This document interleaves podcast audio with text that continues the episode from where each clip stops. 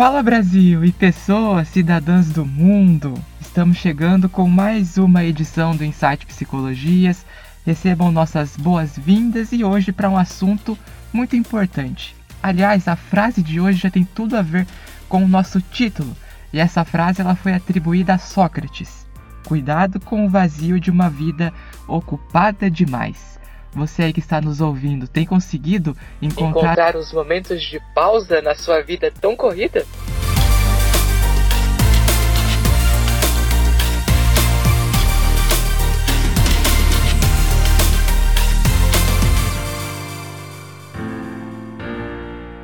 Então hoje no Papiando nós vamos conversar sobre o vazio de uma vida ocupada.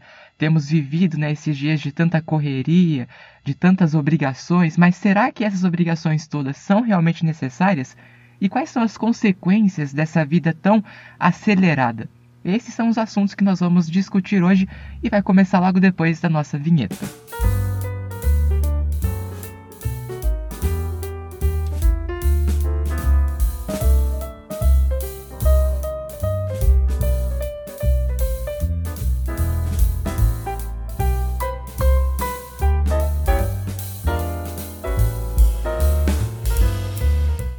Thaís, e aí? Essa correria é sinônimo de produtividade? Deveria, né? Só que não. só que não, exatamente. É, porque parece que é, né? Parece que as pessoas só, sei lá, só estão em valor se elas estiverem nessa correria. E acho que não é bem por esse o caminho. Pois é, acho que precisa tomar mesmo esse cuidado, né, com esse vazio de uma vida ocupada demais, como na frase que você trouxe aí no, no nosso início desse episódio e que realmente tem tudo a ver com o papo de hoje. É, a gente às vezes nem imagina que a gente está vivendo esse vazio, né? O mais triste é isso, quando a gente se dá conta de que a gente tem uma vida ocupada e a gente acredita que ah, eu não tenho nem direito de nada, de pensar, porque nossa, eu tenho muita outra coisa e eu não consigo. Quando a gente para pra pensar de fato e olhar para aquilo, a gente percebe que são coisas às vezes desnecessárias, que toma tanto tempo nosso e que na verdade a gente tem um vazio aqui dentro, né? E que a gente precisa ocupar de uma outra forma e não com essa rotina maluca, né? É, porque eu vejo que quando a gente tá com muitas obrigações, nós acabamos distraídos de coisas que são importantes. Então, por exemplo, uma pessoa que só dedica sua vida para o trabalho e tem filhos, essa pessoa acaba perdendo o desenvolvimento dos seus filhos. Ou então outras coisas na vida. Quantas pessoas que hoje em dia estão no automático, não conseguem assistir ao pôr do sol, por exemplo. Ele sabe que o sol vai estar lá de manhã, sabe que, o sol, que a lua vai aparecer mais é, à noite, mas assim, não para para observar e fica tudo naquele automatismo, como se sempre estivesse lá. Quando aconteceu da pandemia trancar todo mundo dentro de casa, a gente percebeu isso, o quanto que nós estávamos desconectados da vida. E essa reconexão, ela foi um pouco trabalhosa, quando as pessoas tiveram que se reencontrar dentro dos muros de casa, começaram a surgir diversos conflitos, porque até então elas estavam muito, muito distraídas de si mesmas. E outra coisa, né, Thaís? Porque muitas pessoas começaram a reclamar da solidão ou então reclamar daqueles momentos que estavam sem ter a possibilidade de estar com outras pessoas porque só tinham a própria companhia, e daí perceberam o quanto estavam desconectadas de si próprias, o quanto que não se conheciam mais. E essa vida tão ocupada de coisas supérfluas, como você falou no começo, acabam nos distanciando de nós e nós acabamos não entendendo ou não identificando coisas que são necessárias e até importantes para nossa existência e a gente acaba tendo uma vida que não é autêntica, que não é genuína. E tudo isso gera problemas para a nossa saúde emocional, para nossa saúde psíquica, mas sobretudo para a nossa condição humana. A gente perde essa condição humana e parece que a gente vive enquanto robôs sabe? Como se fôssemos máquinas. E nos esquecemos de que não, nós somos feitos de carne e osso. Então a gente precisa ter uma, uma crítica mesmo, uma autocrítica sobre o que nós estamos fazendo da nossa vida. Sim, é, essa questão da pandemia é, é bem real, né? Porque é, foi um, um reencontro com aquelas pessoas que viviam dentro do nosso próprio ambiente, mas que a gente acabava, às vezes, não encontrando de fato, de verdade mesmo, e o encontro com a gente também, né? De pensar assim, nossa, o que, que eu vou fazer agora? Porque você tá dentro da sua casa, você se perde até, tipo, em saber o que, que você vai fazer naquele momento. E são tantos momentos que você poderia ter se dedicado a si, ao outro, na companhia, na sua própria companhia. Muita gente aí se viu sozinho também, né? Entre aspas, aí dizendo, ai, ah, uma vida solitária, sozinha. E de tentar entender como iria é, fazer daquilo. E muitas pessoas conseguiram, de uma outra forma, é, viver isso de uma maneira boa, positiva. Outros não, tiveram um pouco mais de dificuldade. E em meio a tudo isso, para para pensar aí um pouquinho, vocês ouvintes aí, é, de quando foi, como começou isso e as promessas que você fez, porque claro que tiveram muitas promessas, porque eu também me lembro das minhas, de que nós iríamos dar um, um pezinho no freio, né? Que nós iríamos parar um pouquinho com essa vida louca, com essa rotina é, maluca, com essa vida ocupada demais, que nós teríamos ter mais tempo para nossa família, mais tempo para nós, mais tempo para aquilo que a gente de fato queria fazer, ou em um, algum lugar que naquela época estava fechada e que assim que abrisse a gente tinha prometido que iria dar uma volta lá, um passeio, seja em um parque, ao ar livre, enfim. E isso aconteceu? Com essa rotina voltando, né, para esse novo normal, que eu não sei se ainda é um novo normal ou se a gente está vivendo novamente tudo naquela loucura de novo, com essa vida ocupada de novo. E a gente esqueceu daquelas promessas que nós fizemos lá atrás, quando nós estávamos em isolamento, e de que nós iríamos nos ocupar menos com essas coisas supérfluas, né, digamos assim, e ter uma vida mais é, de conexão, sabe? De, de verdade, daquilo que a gente realmente quer ou queria viver na época e não podia. E de lembrar se nós estamos fazendo isso com a gente ou nós estamos de novo aí nos jogando, né, no trilho. indo conforme é. o embalo aí do trem, né, do ônibus, do caminhão, dos carros, essa loucura da vida, né, Milton?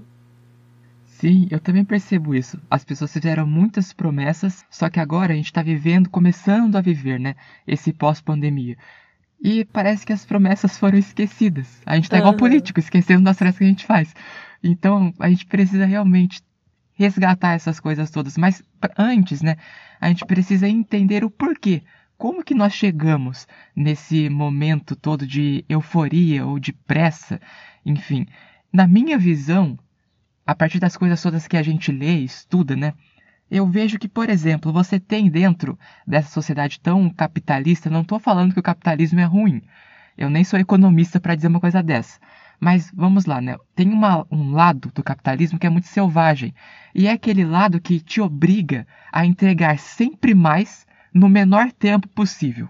Então esse é um fator, essa cobrança para que você sempre faça aquela coisa, né, que tempo é dinheiro, então não perca tempo. Uma outra coisa que a gente vê muito é que é desenvolvida uma certa competitividade. Se você não fizer, outro vai fazer. Se você não fizer, tem outro lá fora esperando o seu lugar para fazer e até mesmo por um salário menor, por exemplo. Então tem esse outro medo. Se eu não entregar, tem um monte aí fora que vai entregar no meu lugar. E um outro fator que também a gente percebe, né, é aquela história que na minha visão é uma história muito mentirosa. Trabalhe enquanto eles dormem. É aquela história que, assim, eu não entendo, porque eu vejo um tanto de pessoas que trabalham incansavelmente dia após dia. Pessoas que são, por exemplo, entregadores de comida, pessoas que ficam pegando materiais recicláveis nas ruas, pessoas que trabalham com construções, pedreiros, por exemplo, que estão lá debaixo do sol ardente. Não estou falando daquelas pessoas que são engenheiras e que tem toda uma equipe, não, estou falando do pedreiro mesmo, que é chamado de mestre de obra, né? Enfim, que está lá sozinho ou então com um servente só essas pessoas trabalharam bastante, inclusive enquanto tinha gente dormindo. E eles conseguiram uma, um conforto financeiro, conseguiram o tal do sucesso financeiro. Não conseguiram. Por quê? Porque essa história é mentirosa. Então a gente uhum. precisa entender todo esse caldo de cultura no qual nós estamos inseridos para entender como que nós chegamos nesse nível de vida tão apressada e tão desconectada de nós. Então não, todas essas, essas exigências, elas são desumanas. Parece que depois da Revolução Industrial, que começaram a surgir os maquinários e a tecnologia foi se aprimorando, parece que o ser humano se tornou obsoleto. Nós nos desvalorizamos. É isso que eu percebo. Parece que a condição humana ela foi reduzida a, a, a algo inferior. Entende? É como se nós tivéssemos que alcançar o ideal dos maquinários. É como se nós tivéssemos que ser máquinas. Mas tem um detalhe, até as máquinas acabam no momento que elas acabam a energia, a bateria e dá um pane lá e pronto, acabou, não funciona mais. Só que a gente, o que, que acontece? Se a gente der um pane e parar de funcionar, é porque a gente é. morreu. Então nós queremos mesmo chegar a esse nível de nos matarmos, entende? Então acho que a gente pode também pensar por esse lado. Não sei se eu estou sendo um pouco agressivo, mas acho que é isso, é, sabe? Não, mas é isso mesmo, porque só não existe uma receita pronta. Então quando a gente vê aí as pessoas colocando aí, né, ah, porque se você fizer isso, assado, que não sei o que, que você vai, vai acontecer isso, você vai realizar aquilo e tal. Assim, o que funciona para um, não funciona para outro. Nós somos diferentes. Né? Nós temos jeito de ser diferente, nós temos jeito de produzir diferente, de fazer algo diferente do outro. Por mais que seja executado o mesmo trabalho, cada um vai fazer do seu jeito. Então a gente tem que tomar cuidado com o que realmente nós somos, né? Olhar para a gente, para o nosso trabalho, para aquilo que a gente consegue desenvolver e respeitar para aquilo que não dá, que, que ok, eu não vou conseguir, não quero e tá tudo bem. E a gente acaba fazendo o que? Não. Atropelando tudo isso sem nos conhecer. Isso vai gerando na gente ansiedade, medo, angústia. E é onde vem esses adoecimentos. Por quê? Porque a gente quer administrar tudo, a gente acha que dá conta de tudo. Aí vem o outro e fala: olha, vamos fazer isso porque fulano, ciclano fez e deu certo, que não sei o quê. Ok. Mas o que que ele queria? O que que você quer? Sabe? E aí é ponderar mesmo de pensar, tipo assim, o que me deixa pleno e realizado? É copiar aquilo que o outro quer? O que o outro deu certo pro outro? Ou é fazer do meu jeito? Ou pegar a ideia do outro e fazer do meu jeito. Não, mas a gente quer copiar, a gente quer fazer um Ctrl C, Ctrl V, né? E não funciona assim igual no computador, né? Que a gente vai lá dar um Ctrl C ou Ctrl V e tá igual, né? tá plagiado. É. Já tô Sim. escutando essa palavra, é né? Do, do, início da faculdade até o final que eu tô aqui. Vamos nos plagiar também? exatamente isso, exatamente isso. Perfeito. E, e é de se olhar, né, Hamilton? Porque Assim, a gente tem que ver, igual você tá falando, né? O outro fez e deu certo para ele. Mas quais, quais eram as circunstâncias do outro? Quais eram os recursos que o outro tinha? Não são os mesmos recursos que os meus e nem são as mesmas circunstâncias que as minhas. Então, como que eu quero replicar algo que a outra pessoa fez e que deu certo para ela, sendo que nós temos realidades distintas? Então, primeiro eu preciso reconhecer qual é a minha realidade, quais são os meus propósitos, porque também tem uma outra coisa, né? A, a gente compra os objetivos da outra pessoa sem levar em consideração os uhum. nossos propósitos, os nossos desejos. Então, talvez o objetivo do outro não seja o meu. Tem pessoas que falam: "Ah, eu quero ter sucesso, quero ser famoso". Tá, mas você está disposto a trilhar o caminho para essa tal fama? As pessoas querem o resultado final, mas talvez não queiram esse, né, esse percurso todo. Então a gente tem que se conhecer mesmo para poder entender quais são as nossas vontades, quais são as nossas verdades, porque senão a gente fica vivendo uma vida alheia, sabe? Uma vida que não é, é nossa. É, exatamente, vivendo uma vida que não é nossa. Isso é o pior, acho que esse é o maior vazio que a gente pode se encontrar. Né? Que a gente olhar para tudo aquilo Sim. e perceber que nada fez sentido. E quando você vai olhar, você fala assim: nossa, eu vivi tudo isso, mas não foi nem por mim. Foi porque eu não, eu não escolhi, eu deixei o outro escolher. Então é aquilo que a gente já comentou uma vez aqui. Se eu não sei para onde eu vou, qualquer caminho que me apontar ou aonde segurar minha mão e me puxar, eu tô indo. E aí quando a gente para para olhar para tudo isso, eu acho que isso aconteceu muito também durante essa pandemia, nesse momento de, de, de isolamento, então as pessoas é, se redescobrirem numa nova vida, numa nova profissão. Por quê? Porque conseguiu identificar-se que aquilo que estava lá atrás ficou passado, não, não te pertencia mais. E conseguiu ressignificar, porque ressignificar também é importante. A gente não pode ser tão duro com a gente, né, a ponto de é, se olhar e, e, ficar só naquilo de se maltratando, olha o que você fez, tipo, se xingando, olha que que, por que, que você fez isso com a sua vida e tal e depois não conseguir fazer esse, esse é, é, ressignificar mesmo de verdade, de fato, aquilo que já não faz mais sentido e mudar, seja de área, seja de profissão, mas ter gosto por aquilo que faz, de fato, né? Porque senão a gente fica exatamente exausto, né? Exausto da vida, exausto das pessoas, exausto de tudo. Mas sabe, Thaís, por que, que as pessoas conseguiram fazer essa ressignificação? Porque elas conseguiram se silenciar. A pandemia, apesar de todos os pesares, né, vamos colocar assim, ela trouxe para muita gente essa possibilidade de silenciamento, de quietude. Elas puderam parar um pouco, nem que fosse por ali duas semanas, porque depois começou a ter toda aquela história de aulas online e trabalho é, remoto também. Só que assim, por algum momento, as pessoas uhum. conseguiram parar. Elas conseguiram ficar paradas. Elas conseguiram é, silenciar a si mesmas. E daí elas conseguiram ouvir a si mesmas. Não tinha o barulho do mundo ao redor. E daí elas conseguiram entender se elas estavam vivendo por, é, no caminho que elas gostariam de viver ou se estavam vivendo cegamente, entende? Então é isso. Eu acho que trouxe essa quietude para a gente poder conseguir ressignificar a nossa vida. Nós vamos precisar silenciar o mundo. Sim. Lá fora tem muito barulho. Então a gente precisa de alguma maneira encontrar um refúgio dentro de nós para silenciar toda essa gritaria do mundo e até, a mesma, a, até mesmo a nossa própria gritaria. Às vezes, né, tem até pessoas que falam no silêncio da noite, no silêncio da madrugada, os seus pensamentos estão fervilhando. Só que daí o travesseiro não abafa o silêncio, é, o barulho dos nossos pensamentos. Fechar a janela não adianta para quando nós estamos tão afobados e tão preocupados.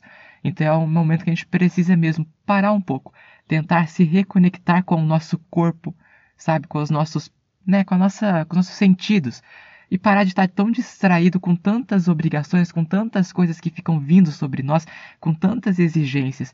Tem pessoas, Thaís, que estão se sentindo culpadas por dormirem. Olha o nível que nós chegamos. O sono é uma necessidade básica do ser humano. É uma necessidade fisiológica. Se você não dorme, você não desintoxica o seu corpo, por exemplo. O sono ele é restaurador, ele ajuda na sua saúde. Então, olha só, as pessoas estão se sentindo culpadas por algo que restaura a saúde delas. Então é uma coisa tão surreal, sabe? Essa desconexão da nossa humanidade, que eu fico me perguntando pois onde é. é. que nós vamos parar. Entende? Então é muito preocupante. Sim, é onde nós vamos parar mesmo. Quando você fala, né, sobre essa gritaria de dentro de nós, né, que a gente fica, né, pensando o que está acontecendo. E, e, acho que fica uma reflexão aqui também, né, para os nossos ouvintes, de que será que ocupamos tanto nossa vida porque nós não conseguimos lidar ou não queremos lidar com as nossas emoções e com os nossos sentimentos. Então, é, essa, né, é, esse momento todo que a gente vai levando, vai levando, será que é esse medo que a gente tem? Mas esse medo que a gente tem, então, de lidar com as nossas emoções e com os nossos sentimentos, é medo da gente mesmo? A gente não tem medo do outro, do que o outro pode fazer com a gente, com a nossa vida, mas a gente tem medo de nós. Então acho que aí a gente pode voltar de novo com esse autoconhecimento, sabe? Com a psicoterapia, que eu sempre falo, do, do importante se conhecer de verdade, porque aí a gente consegue ir se desligando um pouco, sabe? Retomando as nossas conexões perdidas com a gente, com aquilo que está dentro de nós, para estabelecermos, sabe, uma harmonia com a gente, com as pessoas que a gente convive, para consumir menos, porque isso também está ligado às vezes com aquele consumo exacerbado. A gente até gravou um, um, um outro episódio falando sobre essa questão do consumismo. E aí diminuindo o ritmo, cuidando da saúde, dormindo melhor, né? Como a Milton trouxe aqui, que o como é importante e faz parte, é necessário, né? E comer também melhor. Então acho que tudo isso muda quando a gente começa a, que, a cuidar das nossas emoções, a cuidar dos nossos sentimentos. E, gente, de verdade, sozinho não digo que é impossível, mas é difícil. Então, sabe, é importante sim procurar por um profissional para ajudar e a entender, porque às vezes a gente acha que não precisa. Ah, eu não preciso. Mas quando a gente se dá conta de que a gente está ocupando a nossa vida daí, porque a gente não consegue lidar com as nossas emoções, com os nossos sentimentos, é hora de sim de um momento de você parar, procurar por um profissional para de fato cuidar de si, que é importante cuidar de você. A gente cuida do outro e quem cuida da gente. Sim. Perfeito. Essa primeira parte da sua fala, porque acho que estamos sintonizados. Há poucos dias né, eu escrevi um texto que falava exatamente sobre isso que você falou. Será que nós não estamos nos distraindo tanto para estarmos distraídos de nós?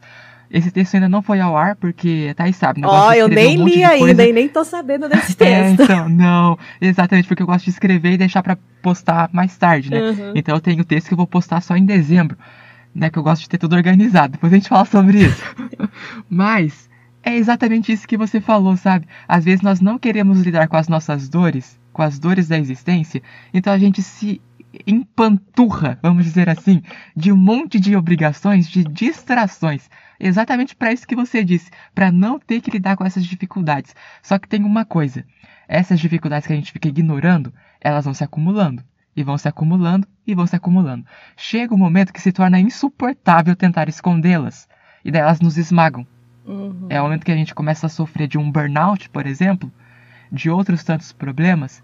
Então, assim, a gente precisa realmente entender se nós não estamos, se nós estamos tão ocupados porque o mundo está exigindo isso de nós, ou se nós estamos tentando fugir de características nossas, de sofrências na nossa vida, sabe? Então, perfeita essa sua colocação, achei muito legal.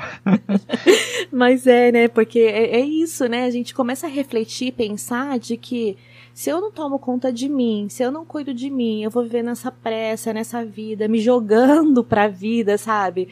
É, tem até uma musiquinha que é Vida Leva Eu. eu tô deixando a é. vida me levar. Então, assim, é, por Sim. quê? Né? É, é medo de mim? É medo de me conhecer? É medo de saber quem eu sou? Mas você é a peça principal sua, da sua vida, você é protagonista, você é o ator da sua vida. Por que, você está deixando que outras pessoas sejam por você? Então vamos retomar, vamos tomar conta de nós, sabe? Voltar para esse papel principal. E a gente só consegue fazer isso quando a gente de fato se olha, a gente se percebe e procura a ajuda de um profissional. E aí vocês vão entendendo por que, que a gente sempre fala que a terapia é importante, que o papel do psicólogo é importante.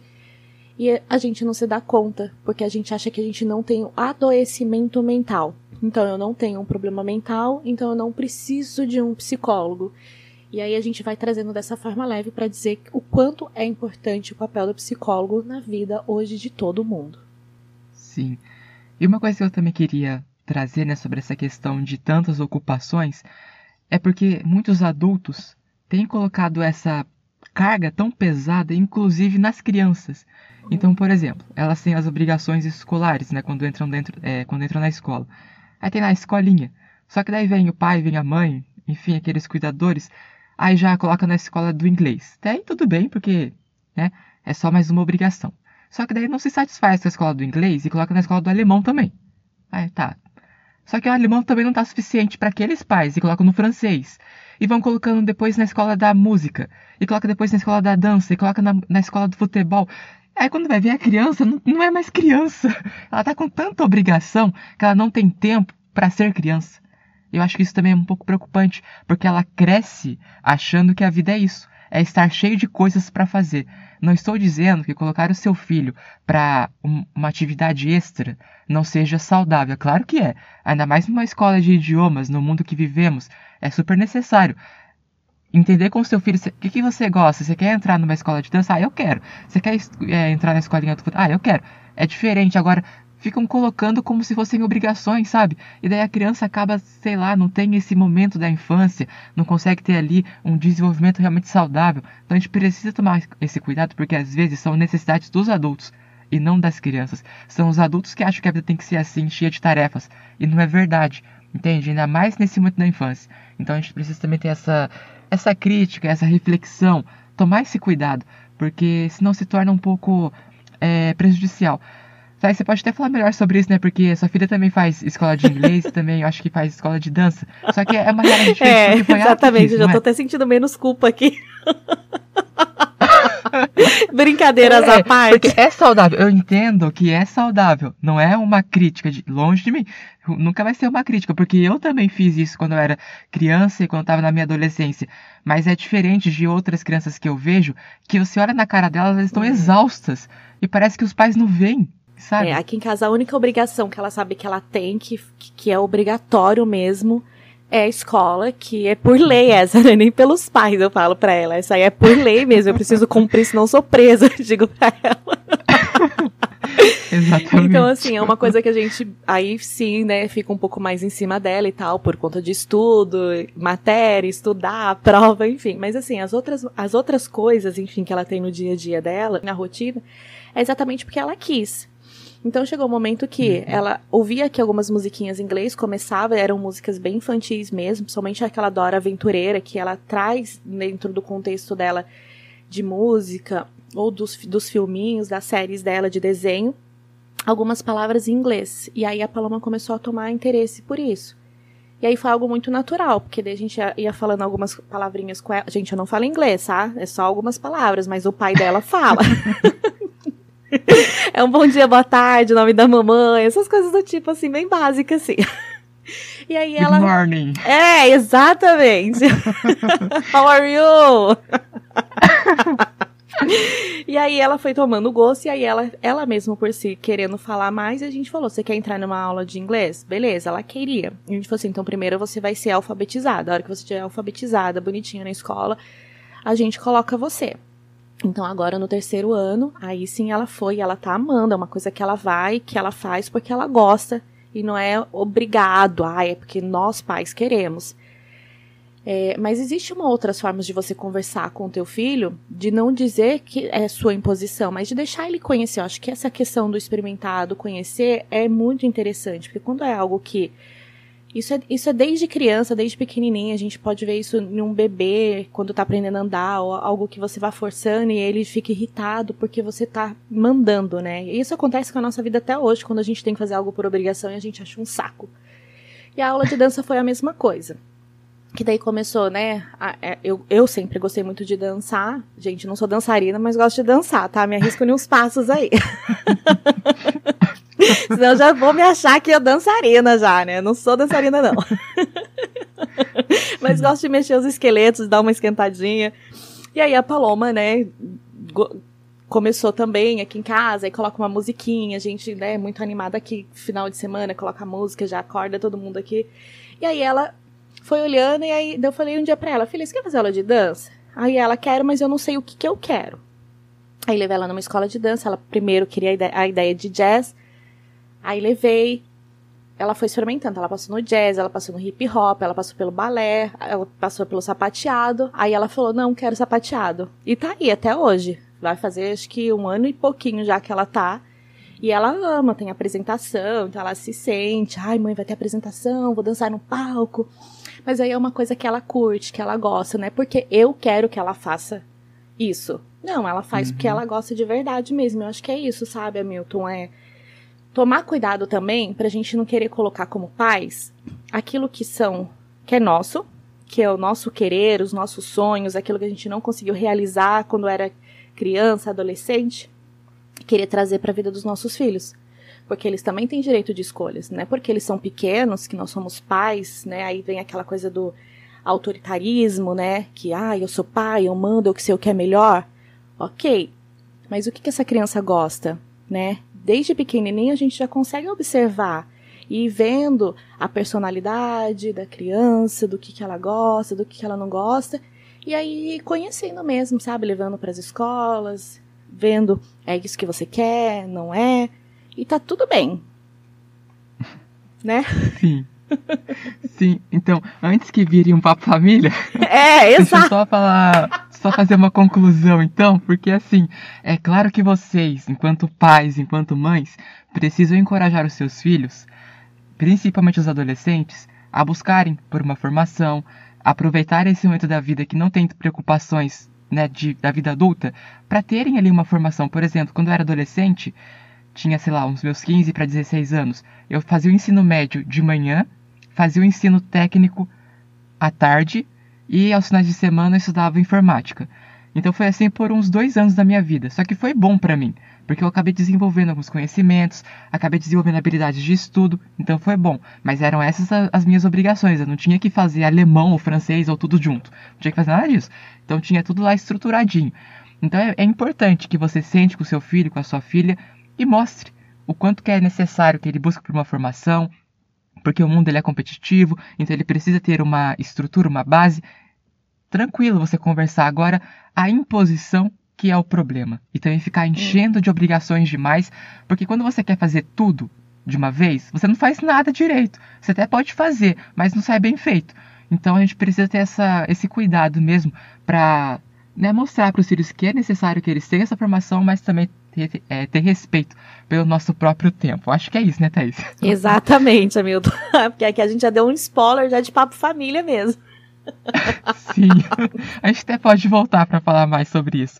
Mas então, voltando para essa questão né, da vida é, cheia de tantas obrigações, eu acho que é necessário a gente poder pensar em como equilibrar as coisas. E daí a gente pode começar pensando que nós não podemos é, viver para trabalhar, e sim trabalhar para viver. Eu acho que isso é muito necessário. Dinheiro não é tudo na vida, apesar de ser uma coisa muito importante, porém ele não vai nos salvar do fim, que é a morte.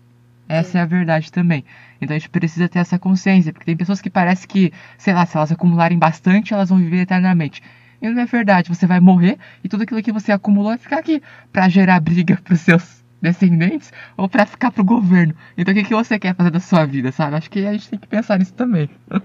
é, exatamente, porque é, tem os os workaholics aí, né, que são a galera que é viciada em trabalho, né, que trabalha aí 18 Sim. horas por dia, de domingo a domingo. E, e fica, né? Parece que quando para, dá até aquela aceleração no coração, né? Aquela ansiedade, tipo assim, não tenho nada para fazer. Mas será que isso é saudável? Né? A gente já fala assim, ai, fulano é workaholic, nossa, fulano é viciado em trabalho, nossa, fulano só trabalha de domingo a domingo e tá lá. E parece que ele não cansa. Mas o que que tá por trás disso também? Sabe? Tem alguma coisa ali, porque não é normal, gente, esse vício por trabalho. Porque isso traz adoecimento, né? Como o Hamilton falou do, da, da síndrome de burnout. A gente tem aí ansiedade, tem aí. São várias outras coisas que vão vindo, sabe? Não sei, uma angústia, um medo, um receio, de repente, aí trabalha o quê? Vira workaholic porque tem medo de perder o emprego? E aí para ele tá bom, ok, trabalhar de domingo a domingo, estar presente ali a todo momento que precisar, porque ele tem medo. Por... O que, que é esse medo? O que, que vem por trás desse medo? Por que, que precisa tanto estar tá, é, o tempo todo é, é, ou é celular do trabalho, ou é o computador, ou são as anotações, ou é planilha. Então a gente precisa cuidar um pouquinho disso também, porque trabalhar é trabalhar para viver e não viver para trabalhar né? É, isso é o que faz sentido pra gente, né? para ter uma vida saudável, conquistar uma vida saudável. É, eu fico pensando, você falou, né, desse pessoal que trabalha 18 horas por dia. Nós, enquanto futuros psicólogos, se trabalhássemos 18 horas por dia, de domingo a domingo, nós iríamos oferecer um bom trabalho para as pessoas que vêm até nós buscando ajuda? Eu acredito que não. Então, essas pessoas que trabalham com outras atividades tantas, será que elas oferecem um produto de qualidade? Eu fico pensando sobre isso, porque existem até estudos que mostram que você querer fazer um monte de coisa por um máximo de tempo, sem ter esse descanso, sem ter esse momento de lazer, sem ter esse momento de pausa, você acaba produzindo, sim, você produz, só que essa produção, ela não tem qualidade, ela não é algo satisfatório. E tem pessoas que, por exemplo, eu vou pegar aqui um exemplo de alguém, alguém que estuda bastante o dia inteiro. Será que essa pessoa estuda com qualidade? Porque ela fica lá se esforçando e fica se, sei lá, extrapolando os seus próprios limites. Chega no final do dia, ela sente que ela não aprendeu nada, que ela não assimilou nada, apesar de ter lido tanto. Mas por que será? Porque ela não entende que ela não tem que estudar 10 horas em sequência. Uhum. Ela pode sim estudar e ter um momento ali de pausa para poder assimilar aquele conteúdo uma pessoa que trabalha, ela não tem que trabalhar 10 horas incansavelmente. Porque ela vai chegar no final do dia exausta. E ela vai chegar no dia seguinte ainda mais exausta. E vai viver exausta nessa exaustidão que não acaba. Então ela não vai entregar algo que ela gostaria de entregar. E daí chega naquela coisa do vazio. Porque ela faz, faz, faz, mas ela tem a sensação de que quanto mais ela faz, menos ela fez. Uhum. Porque ela não conseguiu entregar qualidade. Ela não conseguiu colocar algo dela naquele negócio, entende? Então por isso que é tão importante a gente ter essa consciência mesmo, esse momento de descanso, esse momento de pausa, esse momento de entender que não, não preciso ficar 10 horas em sequência fazendo alguma coisa, porque isso é desrespeitoso com a nossa condição humana que a gente começou falando. Sim, e, e, acho que é um cuidado das próprias empresas, né, também, né? Os ouvintes que são empresários aí que nos que tiverem nos ouvindo, por favor, faça uma pausa nesse momento. Olha, Thaís tá ousada, hein? Falando com os empresários. Pois é, faça uma pausa agora e me escute aqui. Vamos prestar mais atenção, né, aos nossos funcionários aí, para poder saber se a saúde mental tá ok, né, como tá. Se, é, eu acho que é importante isso para quem é empresário, porque assim, é, é, é, é melhor você ter na sua empresa um funcionário saudável ou um funcionário que está adoecido e afastado. O que, que te gera lucro, né? É claro que é um funcionário saudável, mas o que, que esse funcionário saudável precisa para que ele trabalhe bem, para que ele não tenha problema, para que ele não tenha te dar atestado, né, de, e, e precise ser afastado por um esgotamento, sabe? São várias coisas. E aí eu fico pensando exatamente isso. É esse cuidado com o outro. Eu preciso cuidar da minha empresa, mas para cuidar da minha empresa, eu preciso cuidar também dos meus funcionários.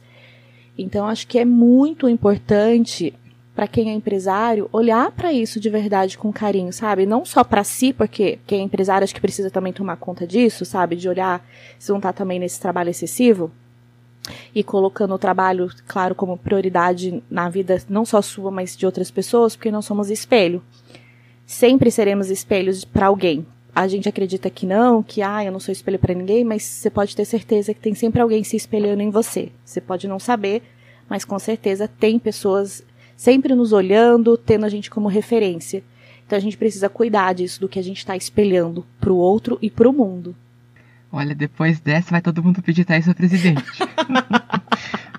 Ó. 2006 tá logo aí. Presidente não, mas assim, se, se não quiser me contratar como psicóloga da sua empresa, assim, tô à disposição. Sim. Mas é perfeito isso que você falou também, porque tem até alguns empresários, né, que estão criando nos seus espaços é, de trabalho ambientes é, mais lúdicos para os funcionários, momentos é, tem jogos, sabe? Momentos mais é, de distração, de descanso mesmo dentro da empresa. E isso tem é, trazido frutos para a saúde mental que, em consequência, traz frutos para o rendimento daqueles colaboradores. Então, é claro que a gente não está falando de um empresário que é todo Isso. bonzinho. Ele está pensando um pouquinho no é. lucro ali, né? Mas olha só que interessante, porque você acaba naquela história de uma mão lava a outra. Você tem o seu lucro e o seu colaborador, ele tem ali uma qualidade de trabalho e de vida mais satisfatórias. Então, podem pesquisar um pouco mais sobre isso, dessas empresas inovadoras que estão trazendo esses ambientes de trabalho mais saudáveis, para que vocês possam entender o quanto que é importante isso, sabe? Então, assim, perfeito isso que a Thaís falou, mas eu, eu reforço aqui, Thaís é presidente. tá mais consciente que muitos por aí. Ai, é bem por aí, né? Falando em ano de eleição, vamos cortar, senão vira um, um, um papo é, político então. aqui. Brincadeiras é. à parte. Mas é isso, achei perfeito. Mas é isso, sabe? É, existem coisas assim tão pequenas que a gente faz pelo outro, assim, que às vezes nem a própria empresa sabe que pode é, ser tão tão pro outro ser tipo assim, nossa, é, é, tipo tá me dando, por exemplo, dia de aniversário, sabe? Tá esse dia para aquela pessoa, sabe? Enfim, descansar, fazer o que ela quiser. E, e mas esse dia ser livre para ela, sabe, o day off dela lá. É um momento, sabe, que ela vai falar, nossa, estão me olhando, né? E isso já é importante pro outro. O pequeno pequena coisinha que você faz pro outro pode ser muito. Bom, então, depois de todos esses assuntos, né, Thais, que a gente está conversando, a gente pode começar a, a ir pro, pros finalmente. Sim. Mas então só queria dizer, né, que a importância de nós termos esses momentos mesmo de pausa, de reconexão com a gente, entender que nós não podemos ficar nessa vida tão ocupada, cheia de tantas obrigações, cheia de tantas coisas para fazer, não apenas no sentido profissional de trabalho, mas às vezes tem gente que se enche de. Ah, tem que ir na casa daquele fulano, tem que ajudar aquela pessoa, tem que fazer aquilo por ela, pela outra. E daí ela não delega. A gente falou muito, né, no semestre passado, no nosso estágio, sobre delegar tarefas. Então é importante também te entender quando é que o outro também pode fazer a parte dele, pra gente não ficar pegando as partes, as responsabilidades que cabem às outras pessoas. Porque tudo isso nos ajuda a termos essa aproximação com a nossa vida, com a nossa existência e a termos mesmo realmente esses momentos com pessoas que importam, momentos com a gente e que nos façam crescer. Uhum. Tem um, um, um filme que. Deixa eu lembrar o nome. Sem reservas. Sem reservas. Acho que é esse o nome, se eu não me engano, é, é isso o nome do filme. E ele traz essa questão, sabe, que é a, a atriz principal lá, ela é uma chefe muito respeitada. E, e ela tem um restaurante super badalado, assim, em Manhattan. E ela é workaholic. E, e ela, a, em, em todo o contexto, assim, mostra que como ela se esqueceu de si, do convívio dos amigos, da família, de ter um relacionamento, exatamente por trabalhar tanto, né? E, e aí vai mostrando isso ao longo da vida, assim. E eu acho que é, eu não vou falar mais para não dar um spoiler aqui para quem quiser assistir, mas eu acho que é bem interessante e, e calha muito com o assunto que nós falamos aqui hoje. É bem legal esse filme. Essa moça, ela tem que cuidar da sobrinha, né? Isso, é esse mesmo. Você já assistiu também? Assisti, é bem legal. É, bem legal. isso, é. Tem uma, uma menina mesmo. Deve ter a idade da minha aqui, uns 8, 9, 10 anos, sei lá. Mas é isso mesmo, ela tem que cuidar da sobrinha dela. Ai, vale muito a pena. É, ela ressignifica a vida dela. Olha só Sim, que legal. Exatamente. Então acho que vale a pena aí a, a, o assistir para entender um pouquinho, né? Ah, tem um outro, Hamilton, que eu lembrei.